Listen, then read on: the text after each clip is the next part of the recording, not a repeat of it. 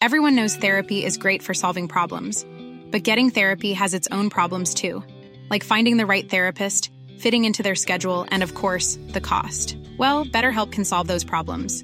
It's totally online and built around your schedule. It's surprisingly affordable too. Connect with a credentialed therapist by phone, video, or online chat, all from the comfort of your home. Visit betterhelp.com to learn more and save 10% on your first month. That's BetterHelp H E L P. Heraldo Radio. El dedo en la llaga. Había una vez un mundo en el que nadie creía. Un país de historias inexplicables. Una nación con personajes asombrosos. Santo Tomás tenía razón. Hay que ver para creer. El México increíble, las verdades que duelen, la voz de los que callan, el dedo en la llaga. Infórmate, diviértete, enójate y vuelve a empezar. El Heraldo Radio presenta El Dedo en la Llaga con Adriana Delgado. Son humanas situaciones. Los momentos de los dos. Distancia, las pasiones. Encontrar una razón. Hoy, como siempre. Estoy pensando en ti.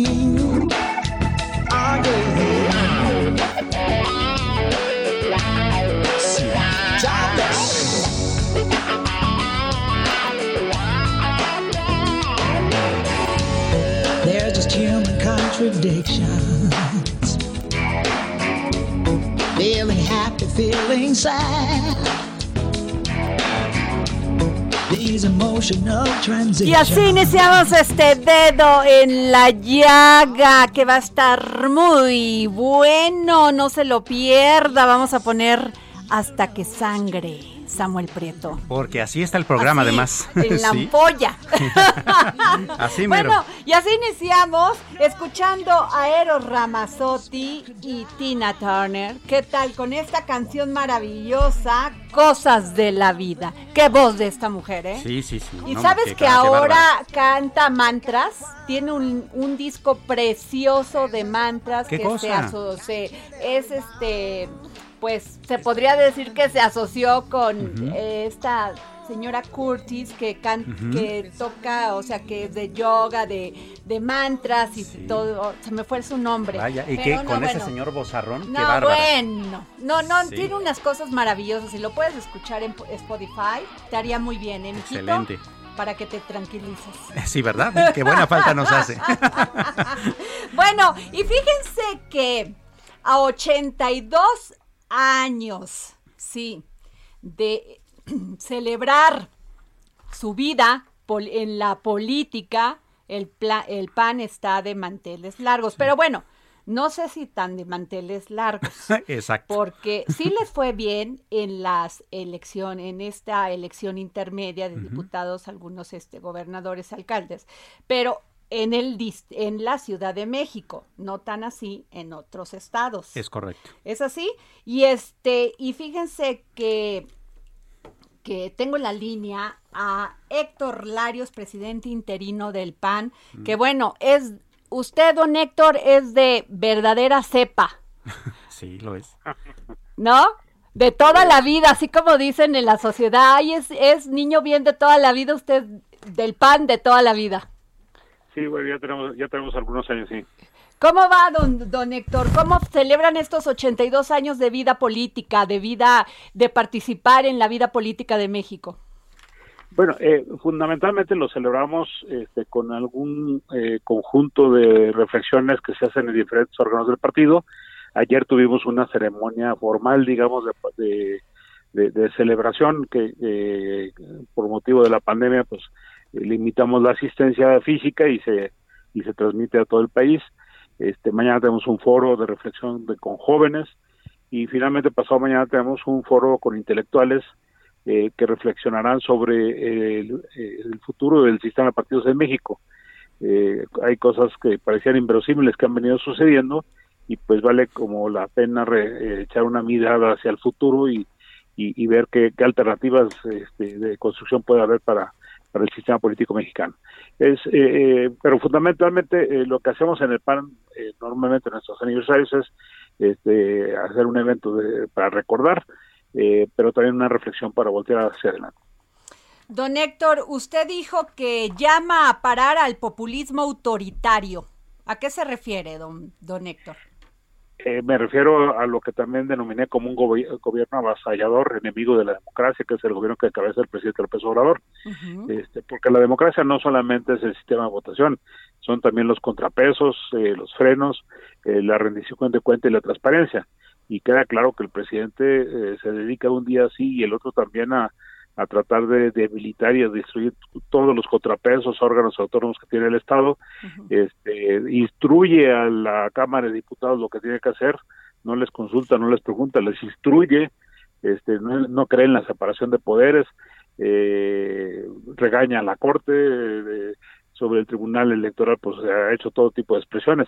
Eh, eh, no, no cabe duda que tenemos un, un sistema autoritario, populista y avasallador y que está enemigo de la democracia y esto nos plantea enormes retos a, a todos los mexicanos. ¿Cómo recuperar los triunfos de otros ayeres, don Héctor? Porque el PAN había avanzado, bueno, llegó a la presidencia en dos ocasiones con Vicente Fox y con Felipe Calderón, y luego vino un desplome que volvió a recuperar en la Ciudad de México, pero no así en otros estados. Bueno, primero contaría, eh, recuperamos en la Ciudad de México y en el Estado de México este ganamos ganamos las ciudades más importantes de, vamos ganamos un cinturón la mitad de la Ciudad de México y ganamos un cinturón este importante del Estado de México pero bueno este eh, el PAN eh, se consolida eh, en, estados en donde en donde tenemos gobiernos que han transformado la realidad y, que son muy bien evaluados. Ahorita pondría cuatro ejemplos que, que, que son eh, por los resultados electorales emblemáticos.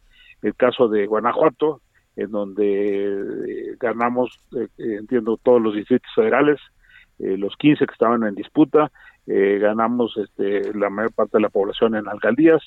el caso de, Chihuahua, en donde acabamos de refrendar este, la gobernatura, eh, con un, margen importante. La capital del estado que la habíamos refrendado con más de la mitad de los votos, la volvimos a refrendar con una votación histórica eh, y algunos otros municipios del estado. El caso de, Querétaro, eh, un estado que ha tenido un gobierno y un desarrollo excelente con resultados y con, una aprobación general de la gente. refrendamos la capital del estado, refrendamos el gobierno del estado este, hemos tenido participación de varios gobiernos y, ahí estamos muy consolidados. El caso de, Aguascalientes, que es, semejante, hemos, eh, refrendamos la capital, el próximo año viene la elección de gobernador, eh, todos los pronósticos indican que el PAN tendrá esa, esa gobernatura. Entonces, lo que te quiero decir es que, una, una manera de, ir avanzando es que las, ahora ganamos varios municipios grandes del país, que en esos municipios hagamos gobiernos muy cercanos a la gente, que resuelven realmente sus problemas, que mejoran los servicios públicos y de esa manera nos consolidamos, como los consideramos aquí en la Ciudad de México, por decir algo, en la en la en el municipio de Benito Juárez, en donde pues durante ya muchos años la gente reconoce que, que gobierna mucho mejor el PAC que cualquiera de los otros partidos que están en las otras eh, delegaciones o municipios. Don Héctor Larios, presidente interino del PAN. Eh, hace unos días tuvimos, este, eh, hablamos, entrevistamos a varios de los que son candidatos para la dirigencia del PAN. Algunos se quejaban de que no existe un padrón como padrón de, del PAN, que no hay, este, que no hay un padrón de militantes. Entonces que eso les daba desconfianza para participar en esta en esta votación de la para la nueva dirigencia. ¿Qué nos puede decir usted? No, mira, sí, hay un padrón de militantes, es un padrón actualizado, está bajo la supervisión del Instituto Nacional Electoral. Incluso si nosotros no acreditamos documentación o pruebas electrónicas de la afiliación de alguien, el INE nos ordena, o de ellos, de hecho, ellos, ellos mismos lo borran. ¿Qué es lo que, lo, eh, entiendo que la caja se refería más a otra cosa. Eh, cuando alguien se registra para competir por un cargo en el PAN y es de votación interna, tiene derecho a pedir el padrón. Anteriormente le entregamos el padrón pues en una hoja electrónica, este, de manera que pudieran este, ver los datos y ordenarlos y demás. Pero el INAI nos ha venido obligando a entregarlo en un formato eh, PDF, es decir, que no pueda ser manipulado. No pueden y eso les eh, eso causa pues este eh, les no les facilita el trabajo a, quienes aspiran, ¿no? o sea, no pueden no pueden meterle una computadora y darle darle orden, orden eh, ordenar por los apellidos, por lo que sea, ¿no? Entonces, este es la queja es esa, pero eso no es responsabilidad del PAN eh, es eh, las, eh, las nuevas medidas de protección de datos personales que estamos obligados a acatar. Samuel Prieto, ¿quieres hacerle alguna pregunta? sí, don Héctor, ¿cómo le va? Muy buenas tardes. Eh, buenas tardes. Hemos visto, en efecto, toda esta coyuntura de, eh, eh, digamos, victorias electorales que ha tenido el partido, pero de todos modos, como ciudadanos y sabiendo que la buena administración de un municipio muchas veces no es suficiente como para obtener votos porque la percepción es importante, la discusión reciente ha sido entre si legisladores del PAM se han reunido con algún partido de extrema derecha español y si la parte de repente de la izquierda se reúne con el presidente de Cuba. Parece ser esa la discusión, los extremismos, pero ¿en serio por ahí tendría que ir la discusión o tenemos algo más atractivo para los electores? A ver, mira, ciertamente hubo esta discusión de la reunión de un grupo de senadores con, un partido este, cuyas posiciones eh, en varias de ellas no coinciden con las posiciones del PAN. Este, eh, fue un diálogo que hicieron ellos y bueno, este, ya hemos visto la participación en el, en el lugar de honor de, un dictador, eh, que no fue electo, por cierto, eh, o sea, no, no, no pasó por ninguna elección, no ha habido ningún voto, más que un solo voto, el de Raúl Castro, el que lo puso como presidente eh, de Cuba, y que reprimió y en radio salió pidiendo a los a los ciudadanos seguidores de la revolución cubana que salieran a golpear a los que estaban manifestándose. Eh, todo eso está grabado, ese es, eh, ese es un verdadero criminal. Y, le dimos un lugar que nunca le habíamos dado a nadie de honor este, para hablar en el desfile, en el desfile de la conmemoración. Y luego invitamos a Maduro y a otras gentes exactamente cuando celebramos 200 años de la consumación de la independencia de México. Este, dime en qué medio de comunicación la noticia es el bicentenario de la consumación de la independencia. En ninguno. La noticia es este eh, el debate sobre, sobre eh, los señalamientos que hicieron varios de los presidentes asistentes en contra de, de Venezuela, de Cuba, de Nicaragua, que no son países que respetan las reglas democráticas, que violan los derechos humanos de sus habitantes. Este, cuando lo que a estar ahorita todos los mexicanos es hablando de la conmemoración de que tenemos 200 años de vida independiente. Entonces, me parece que, que aquí hay enormes diferencias y, y no, no debe ser el debate. El debate debe ser centralmente sobre las políticas públicas que le ayuden a los mexicanos a, vivir en paz, en tranquilidad, nunca como ahora la, la, delincuencia está desbordada, que les ayuden a, tener eh, la manera de progresar, de, ver el, fruto de su esfuerzo recompensado este, en suficiencia, de manera que puedan dejarle un mejor futuro para sus hijos. Eh, nunca como ahora, este, los pobres son más pobres y la economía se viene cayendo, eh, eh, salvo algunas obras que son faraónicas y que van a ser verdaderos elefantes muertos. Pues muchas gracias, don Héctor Larios, presidente interino del PAN. Le agradezco mucho que nos haya tomado la llamada para el dedo en la llaga. No, por el contrario, Adriana, gracias a ti y gracias a todos ustedes. Muchas gracias, don Héctor Larios. Y bueno, fíjense que hoy leí en el Heraldo, bueno, no, no, no fue en el Heraldo, este, la participación de este, del maestro Benjamin Hill eh, y su, el tema es liberalismo vergonzante. Tú eres, tú has hablado mucho de eso, Samuel Prieto, y déjenme nada más ponerle eso, este, la entrada. El liberalismo no puede estacionarse en la autocrítica, sin propuestas de adaptación a una nueva realidad, sin un plan a futuro. La autocrítica liberal no es más que una autoflagelación estéril. Y habla, y en ese punto, fíjate, eh, y es muy cierto, Samuel, lo que dice Benjamin Hill. Dice, no está en sus intervenciones el liberalismo que se avergüenza. Es cierto, ahora nadie quiere decir que es liberal. Así es. ¿No? O sea, finalmente todo el mundo, como el presidente todos los días, va en contra del neoliberalismo, que sigo sin entender a qué se refiere. Así es y en, en, contra de todas estas políticas, pero no solamente en la política económica, sino también en la de en las libertades, en la de los derechos humanos. Entonces, digo, muchas veces el presidente ahí, yo ahí lo hemos cuestionado, así como también hemos dicho todos los aciertos. Pero para esto tenemos a el a nuestro querido politólogo y articulista Benjamín Gil. Muy buenas tardes, maestro. Muy buenas tardes, Adriana, y muchas gracias por la invitación a, platicar con, nosotros. Al contrario, muy interesante su artículo, maestro, porque este efectivamente usted habla de que ahora ser liberal avergüenza a todo mundo y no da el frente, no hay autocrítica, no hay debate. Sí, hace unos 30 o 40 años este, parecía que el liberalismo iba a ser el paradigma permanente para, para los gobiernos eh, y para, para las sociedades. Se hablaba incluso del fin de la historia en términos de, del fin del, de, de, este debate ideológico, ¿no? y que el, la economía de mercado y la democracia liberal iba a ser la manera en la que los gobiernos iban a eh, organizarse eh, en el futuro. Y todo eso ha cambiado de manera radical en los últimos años. Eh, gracias en parte a, pues, a la crisis económica de 2008 que, eh, digamos, mostró que eh, el, desarrollo que prometía la democracia liberal eh, y, la economía de mercado pues era una promesa rota. Y también yo creo que muchos gobiernos se estacionaron en, esa idea, convirtieron el lenguaje liberal en, un lenguaje de Estado de, para justificar su razón de ser y dejó de tener eh, relación con, con, las preocupaciones reales de, la gente, situación que aprovecharon los populismos de izquierda y derecha para avanzar, como lo hemos visto en los últimos años. Claro.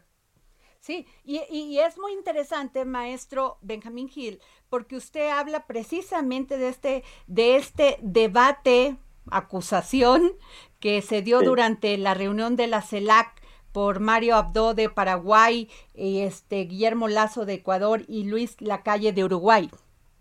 Sí, es resultó refrescante para para mí que, me considero liberal ver por primera vez en mucho tiempo a líderes como esos tres presidentes defender en una reunión internacional de alto nivel eh, los valores de la democracia liberal al mismo tiempo que eh, se deslindaron de los gobiernos autoritarios de Venezuela, Nicaragua y Cuba. Yo creo que eh, desde hace tiempo no veíamos una, una defensa tan enérgica y al mismo tiempo serena y razonada de la democracia y los principios liberales. parecería que las críticas y los ataques que se han hecho al liberalismo en los últimos años, provenientes principalmente de los populismos, eh, han generado que, eh, o han hecho que los liberales nos, nos concentremos tanto en la autocrítica y en, y en, reflexionar sobre qué fue lo que pasó, que ya hasta nos da vergüenza defendernos. Sí, eso es terrible, ¿eh? eso es terrible y por eso me encantó su artículo, porque ni el PAN, que hay liberales, ni el PRD, ni el PRI, porque hasta en la izquierda hay liberales. Sí, eh, claro, el liberalismo, eh, a mi modo de entenderlo, es, es neutro ideológicamente, es como la ciencia. Exacto. lo, que, lo que le interesa es, la evidencia, la razón, la libertad y fundamentalmente el, liberalismo lo que propone es eh, o, está en contra de, del, del, autoritarismo. Yo creo que si lo, si lo, si lo definiéramos en Café Express, en su mínima expresión, el liberalismo está fundamentalmente en contra de los gobiernos autoritarios. Maestro Benjamín Gil, ¿qué, qué se puede entender como neoliberalismo?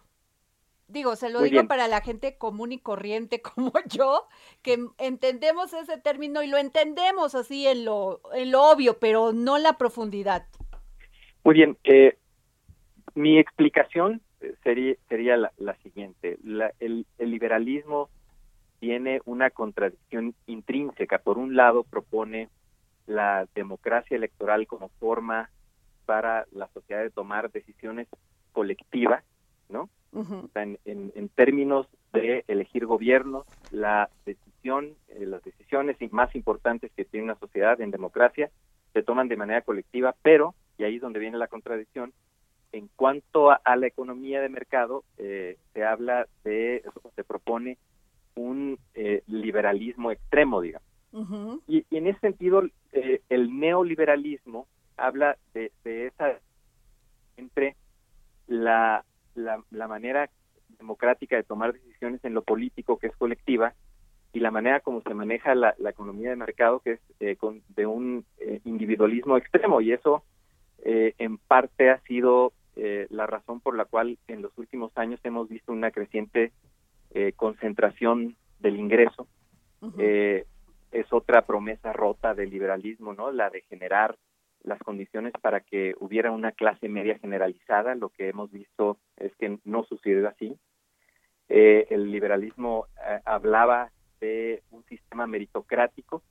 Lo que hemos visto en realidad es que eh, ese discurso meritocrático escondía detrás la reproducción de, privilegios ganados a, través de las herencias, del color de la piel, en fin, entonces, cuando se habla de neoliberalismo, se habla de esa de, esa tendencia de los gobiernos liberales a, ignorar eh, la, parte social, a ignorar de que el hecho de que el liberalismo tiende a ser eh, que ese es precisamente el discurso extremo, al, al, otro extremo, que se olvidaron de, de, en pocas palabras, de la, de la ciudadanía, de la población y que la dejaron en la miseria total. Por eso el presidente Andrés Manuel López Obrador todos los días sale, esos neoliberales.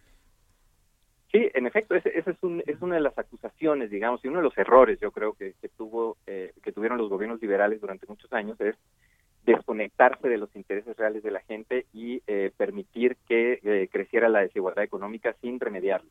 Hay un lenguaje que, que digamos, que usan eh, los opositores al liberalismo que, que, tiene que ver con eh, intereses que desarrolló la gente durante esos años y que el liberalismo ignoró, que es precisamente la, la, eh, igualdad, la equidad, la corrupción que, que, atacó a muchos gobiernos liberales. Entonces, pues bueno, creo que la crítica es válida, pero creo que también el liberalismo tiene todavía muchos valores que defender. Maestro Benjamín Gil, justamente viéndolo desde el punto de vista de que ninguno de los sistemas realmente socioeconómicos o políticos ha fraguado del todo, eh, es decir, neoliberalismo como tal no hubo, ¿no? Este, porque había muchas eh, regulaciones, porque eh, demasiados participación del Estado, tampoco hubo demasiado liberalismo, tampoco se concretó un sistema de izquierda. ¿Cómo concretar un liberalismo si es que es posible? Bueno, eh, que eh, lo que pasó con, con, en muchos en muchos lugares con, con el liberalismo es que eh, no sé si si podemos hablar de un proyecto interrumpido no mucha gente en México habla de eso que había un proyecto de desarrollo basado en la economía de mercado y en la democracia liberal que fue interrumpido no eh, yo, o no bien llevado a cabo no o, mal llevado a cabo tal vez yo creo que yo creo que la clave está ahí yo creo que yo creo que la, gente al, al, momento de votar no se equivoca necesariamente. Yo creo que lo, lo que ha pasado con el rechazo a los gobiernos anteriores eh, en, en, en, los años recientes es eh, pues un, un rechazo a los errores y, y, al, y al errores cometidos por estos gobiernos eh, liberales. Yo creo que eso da pie a una sección importantísima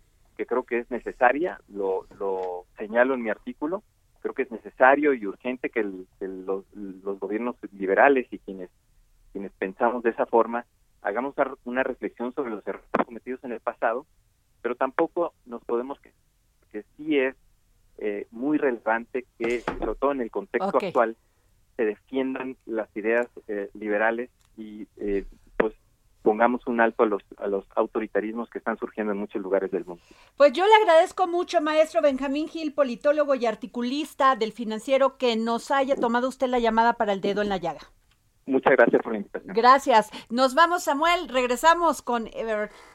Evergrande, que es así de ¿eh? grande el problema. Así de grande. No se vaya, regresamos aquí al dedo en la llaga.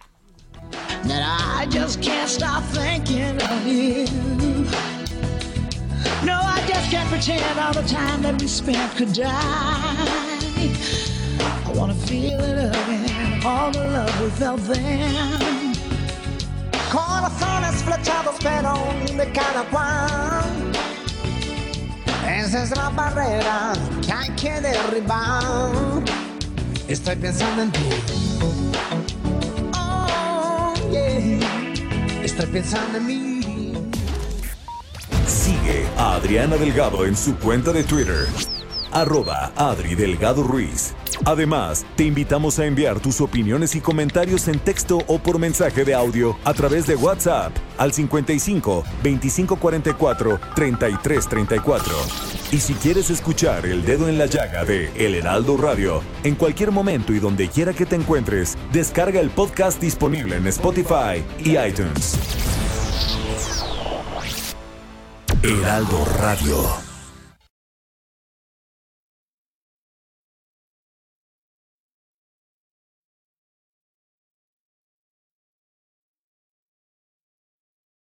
Heraldo Radio. Sigue a Adriana Delgado en su cuenta de Twitter en arroba Adri Delgado Ruiz. Y envíanos tus comentarios vía WhatsApp al 55 25 44 33 34 o 55 25 02 21 04. Feeling happy, feeling sad. Regresamos aquí al dedo en la llaga. Escríbame por favor a arroba Adri Delgado Ruiz para darme sus opiniones, comentarios, preguntitas, lo que se le ofrezca, ¿verdad? Recetas de cocina incluso. Oye, eh, Samuel, tema, tema, temazo. Temazazo. Esto que es la caída del gigante inmobiliario Evergrande no solamente es una amenaza para China, oiga usted, es una amenaza para las para la economía de mu- de todos los países, porque directa o indirectamente estamos relacionados, Sí, claro, por supuesto. ¿no?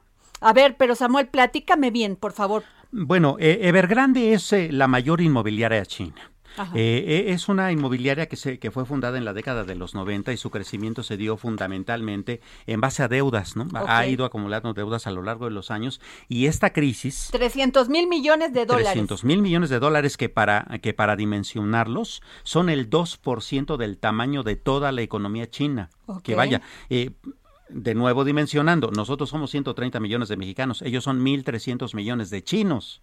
¿no? O sea, es una economía enorme, tal vez eh, eh, solamente comparable con la de Estados Unidos, tal vez un poco más pequeña y, y ya. ¿no? Ahora, esta, esta deuda, ¿por qué se hizo de repente tan complicada? Bueno, el Fondo Monetario Internacional ya había advertido desde hace años de que ahí había una burbuja que iba a, a poder explotar.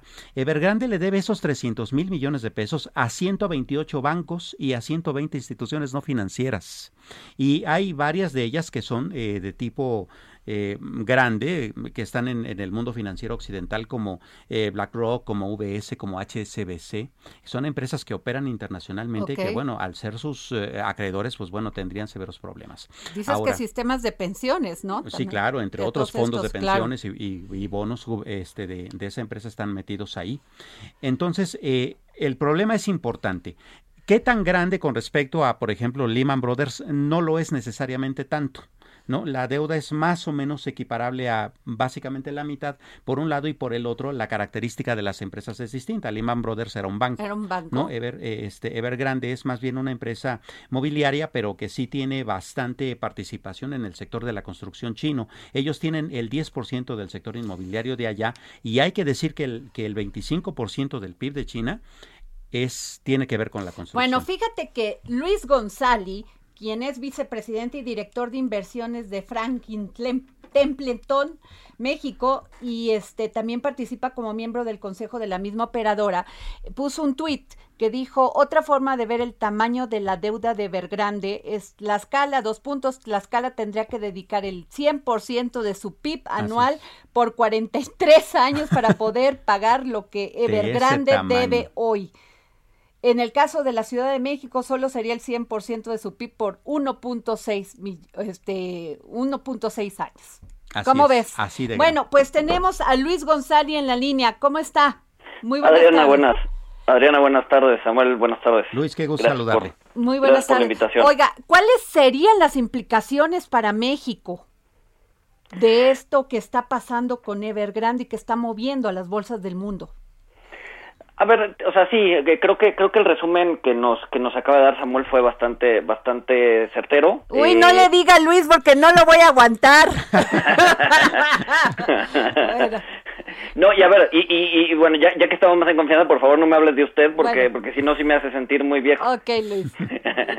no, a ver, eh, sí, el, el, el tema el tema es este desaceleración económica, ¿no? A ver, probablemente sí venga algo de volatilidad, ¿no? Debido a, a este pues a contagio, ¿no? O sea, la verdad es que nosotros creemos que no va a pasar a mayores, ¿no? El tema está muy centralizado en China, muchos bancos eh, regionales eh, ya ya se han hecho incluso algunos digamos que escenarios de estrés, ¿no? ¿Qué pasaría si de plano no paga y además hay contagio con otras con otras este inmobiliarias, etcétera, etcétera? Pues, en, en general el sistema financiero chino aguanta relativamente bien, ¿no?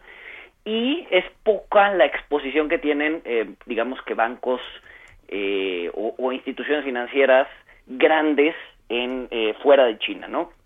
El problema viene justo en el dato que comentaba que comentaba Samuel, ¿no? Que es pues, prácticamente el 25% de eh, del PIB de, de, de China.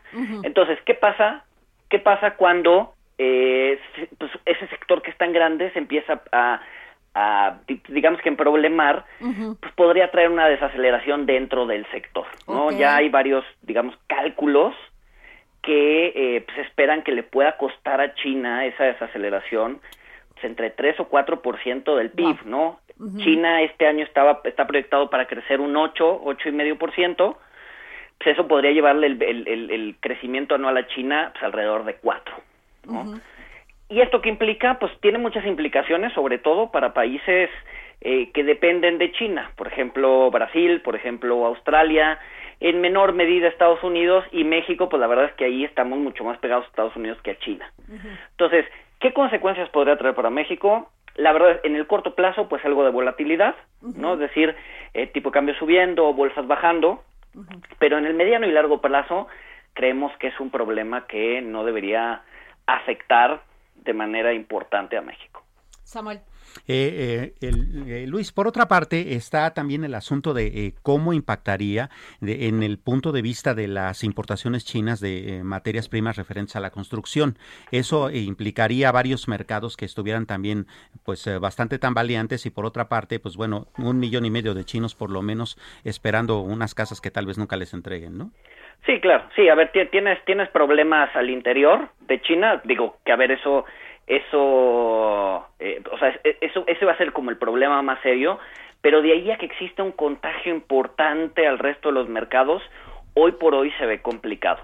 O sea, definitivamente también, digo, en, en, en, en el, digamos que en el mundo financiero nos estaba preocupando mucho el tema de, de, de empezar a ver un, un ciclo alcista en las materias primas o en los commodities, un superciclo como el que vimos eh, del 2002 al 2008.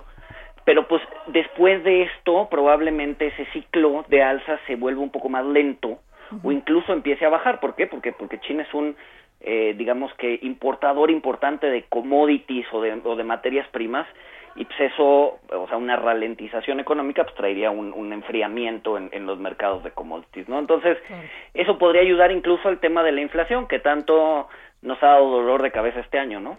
Eh, Luis eh, González, eh, estaba hablando en, el, en, eh, en la pausa con Samuel de que eh, también me comentaba esto de que México pues no tiene problema porque aquí los fondos de pensión para invertir en estas en estos tipo de empresas como como Evergrande pues está muy regulado no si- no haciendo así en otros países. Exacto, exacto. No, a ver, yo creo que yo creo que sistema financiero mexicano, si su exposición es sea, debe ser muy pequeña o, o incluso nula, eh, yo creo que la exposición viene más del lado internacional, en donde sí hay algunos jugadores eh, importantes, bancos importantes, que tienen algo de exposición. Sin embargo, no, estamos muy lejos de lo que pasó con, con Lehman, por ejemplo, ¿no? Este, Lehman tenía que ver con todo el mundo, ¿no? Y el sistema financiero de Estados Unidos tiene que ver con todo el mundo. El sistema financiero de China no, es un poco más regional, más local, todavía no tiene esa característica de, digamos, característica global que tiene, que tiene el mercado, el mercado de Estados Unidos, ¿no? Ok, Samuel. Eh, ¿Cómo avisoras eh, el, panorama considerando que, bueno, ahora los mercados, por lo menos el día de hoy, después de los grandes nervios de ayer, este, como que se tranquilizaron, el tipo de cambio también se estabilizó un poco y se espera que para el pago este que tienen que hacer el, día jueves, pues llegue como que de nuevo el, nervio. ¿Tú cómo avisoras las jornadas eh, financieras de los próximos días?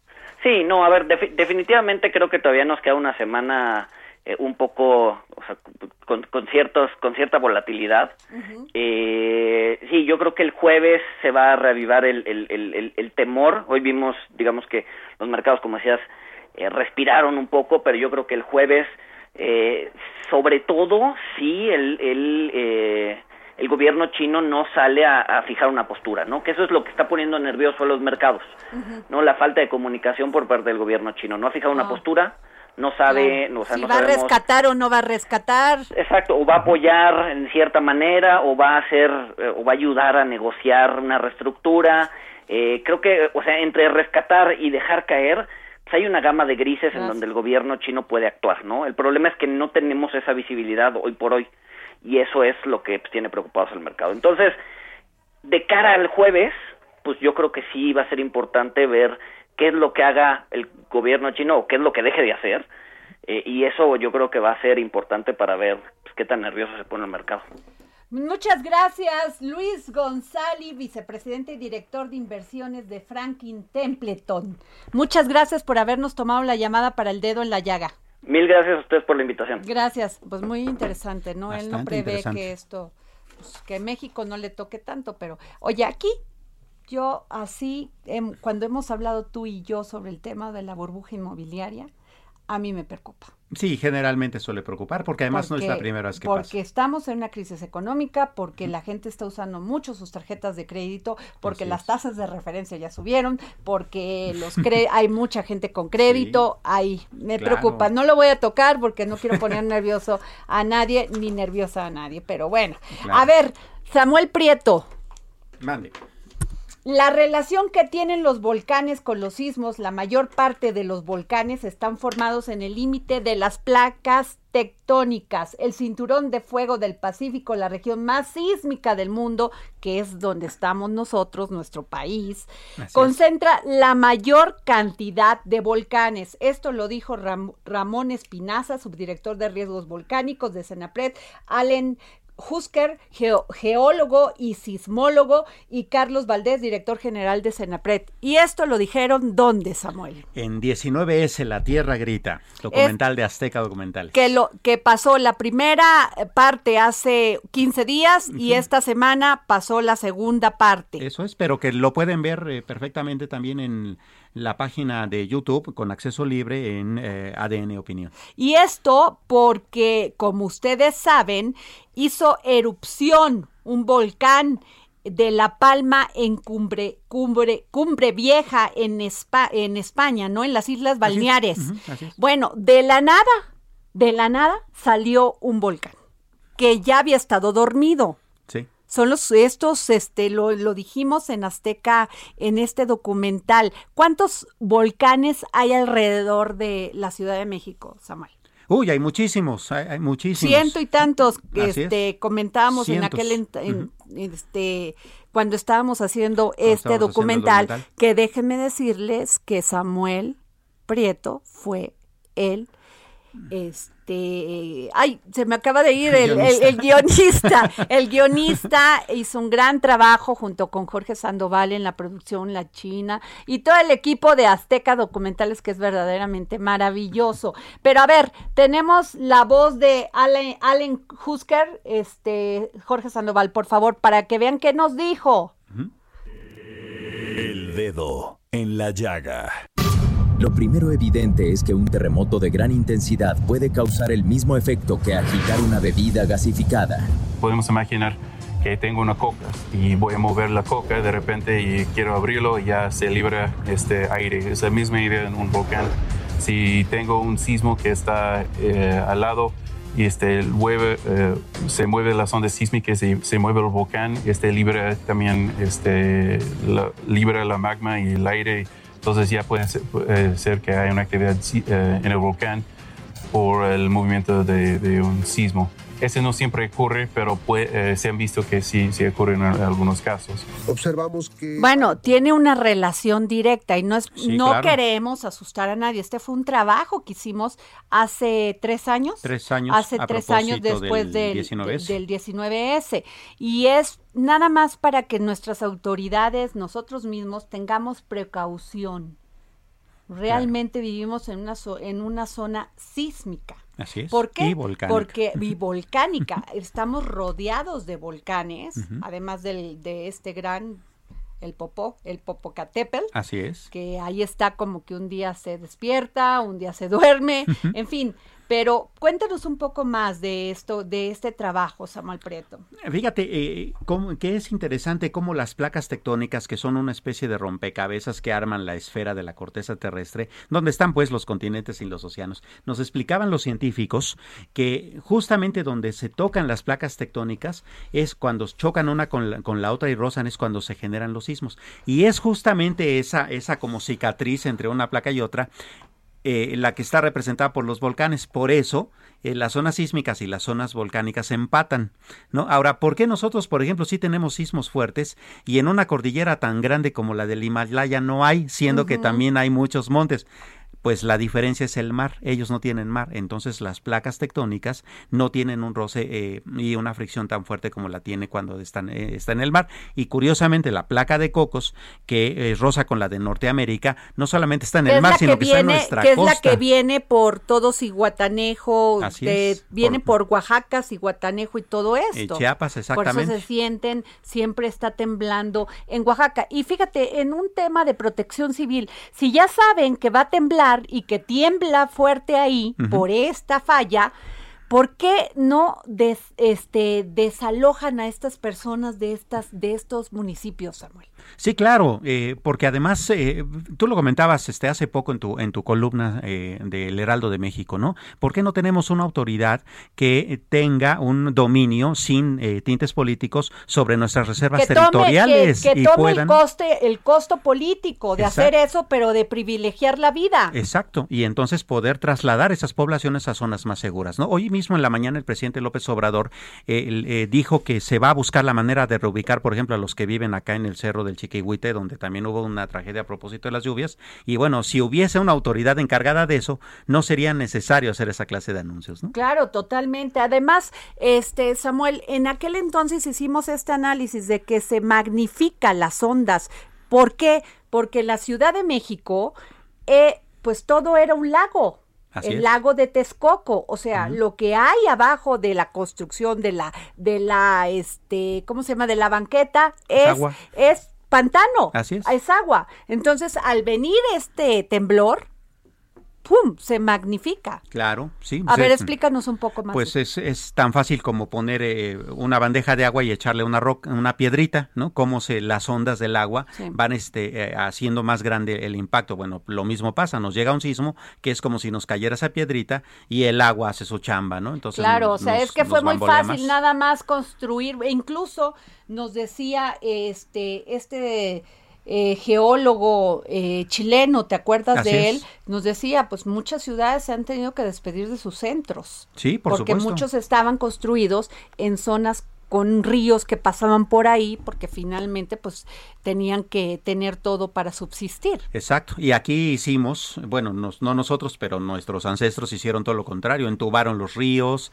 Es eh, que lo México. ¿cuántos ríos teníamos? En la Ciudad de México, pues todas las avenidas llamadas ríos por eso, Río Becerra, Río Churubusco. Y en Río vez de Piedad, ¿no? preservarlos y dejarlos libres, Los o sea, con- eh, fluyendo, ¿no? Sí. Pues los entubamos. Así es, y además los mantos freáticos se siguen llenando y se siguen y, y a su vez los seguimos vaciando con pozos, lo que hace todavía Por eso más las peligrosa inundaciones. Ahorita estábamos hablando, estaba yo viendo antes de entrar al programa este una noticia de que Querétaro se está inundando, pero cómo no si es un era un lago. Exacto. O sea, está rodeado de es un valle, rodeado de, de montañas y en medio era un lago. Así es. Y ahí hay casas Pues es ahora. lógico que se que se va a inundar. Claro.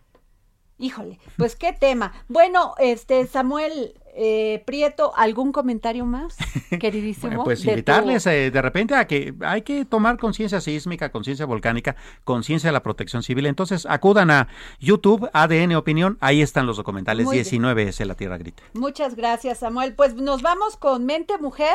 Este, este Jorge Sandoval, por favor, para nos va a hablar Alejandra Martínez, coeditora de la sección Orbe, autora de la columna Rompeolas y colaboradora de Mente Mujer, machismo en el deporte. Ay, ¿a Ay, poco? ¿en serio? a ver. Mente Mujer, un espacio en donde damos voz a la mente de todas las mujeres, con Adriana Delgado. Hola, ¿qué tal amigos del dedo en la llaga? En el más reciente número de Mente Mujer, nuestra compañera Sayuri López tuvo la oportunidad de conversar con Etsuko Ogasawara. Ella es directora ejecutiva del Centro Japonés para Investigación de Mujeres en el Deporte en la Universidad de Juntendo. Ella nos habló de los avances que han habido en Japón para abrir más la participación de las mujeres en el deporte y cómo estos cambios se aceleraron con los más recientes Juegos Olímpicos. La doctora señaló que las costumbres y las tradiciones machistas son el mayor obstáculo en el desarrollo de las mujeres. Ahora pues tenemos el más reciente ejemplo de Afganistán que llegaron los talibanes a tomar el poder y ya que formaron gobierno, pues informaron que las mujeres como que no se ve eh, la necesidad de que practiquen deportes que no tienen por qué hacerlo y podrían mostrar su cuerpo, entonces no, que ellas no practiquen deporte, ¿no? Ahí vemos un claro ejemplo. En Japón, eh, que si es un país,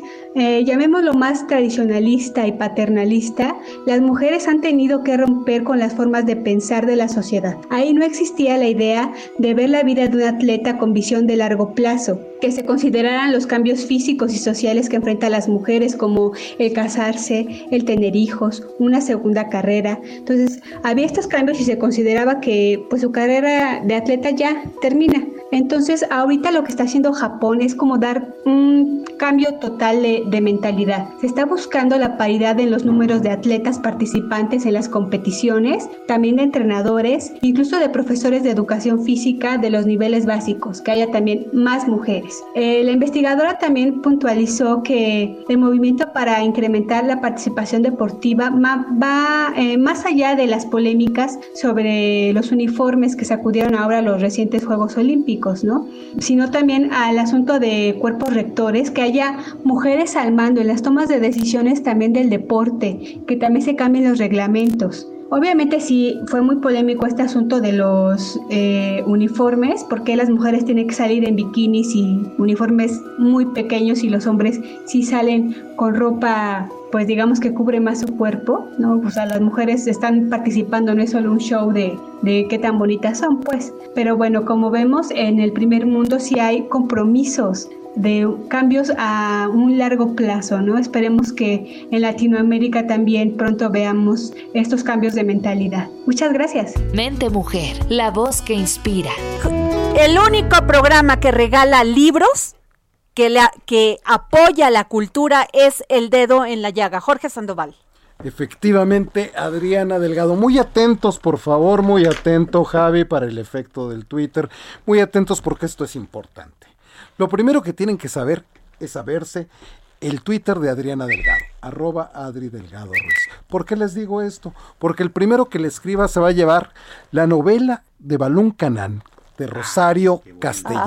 Ay, ya, nada escriban. más y nada menos. Por cortesía del Fondo de Cultura Económica, este libro Ignacio Taibo, bravo, gracias por ser- regalarnos sus libros para, para nuestros radioescuchas. Exactamente, porque eso tiene que ser la cultura que ruede, ¿no, Así Adriana? es, así que es. rueden los libros, que se lean, ¿para qué tenerlos Al primero que me escriba, porque ayer me regañaron que si le daba, que si tenía favoritos, que si Javi, que si no, no. Al primero que me escriba a- en este momento, arroba Adri Delgado Ruiz, se va a llevar esta novela de Balún Canán de Chayito Castellanos. De Rosario, Rosario, Castellito. Castellano. Ay, Rosario Castellanos. Ay, Ah, Jorge. hay, hay una gran poesía que le, que le hace el maestro este, a Rosario Castellanos por su muerte, donde le dice, ay, mi tonta, mi retonta, mi, mi rechayito, porque ya ves que ella murió ¿Pero precisamente... qué maestro? Este, el maestro Jaime Sabines es, el, que- es el que le escribe esta carta eh, a, a Rosario Castellanos, porque ya ves que ella muere en un trágico accidente que se le cae la lámpara, Así ella es. estando en la tina de baño y entonces muere así. Cuando ella siendo embajadora en Israel había pasado la guerra de los seis días Así y no le había pasa, pasado nada. así es pasa, o sea, es como me contaba una persona con la que fui a andar en bici el fin de semana, me dice, bueno, tú has visto todo lo que hemos pasado en la bici. Pues me caí resbalándome eh, en el baño, o sea, en una cosa tonta. Y así sucede.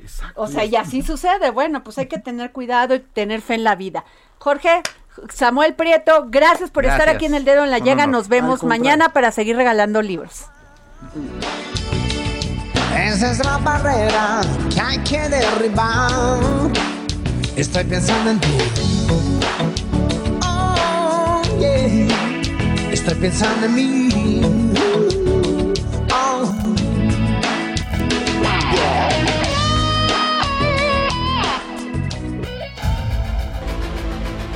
El Heraldo Radio presentó El Dedo en la Llaga con Adriana Delgado. Heraldo Radio, la HCL se comparte, se ve y ahora también se escucha. Planning for your next trip? Elevate your travel style with Quince. Quince has all the jet setting essentials you'll want for your next getaway, like European linen, premium luggage options, buttery soft Italian leather bags, and so much more. And is all priced at 50 to 80% less than similar brands. Plus, Quince only works with factories that use safe and ethical manufacturing practices. Pack your bags with high-quality essentials you'll be wearing for vacations to come with Quince. Go to quince.com slash pack for free shipping and 365-day returns.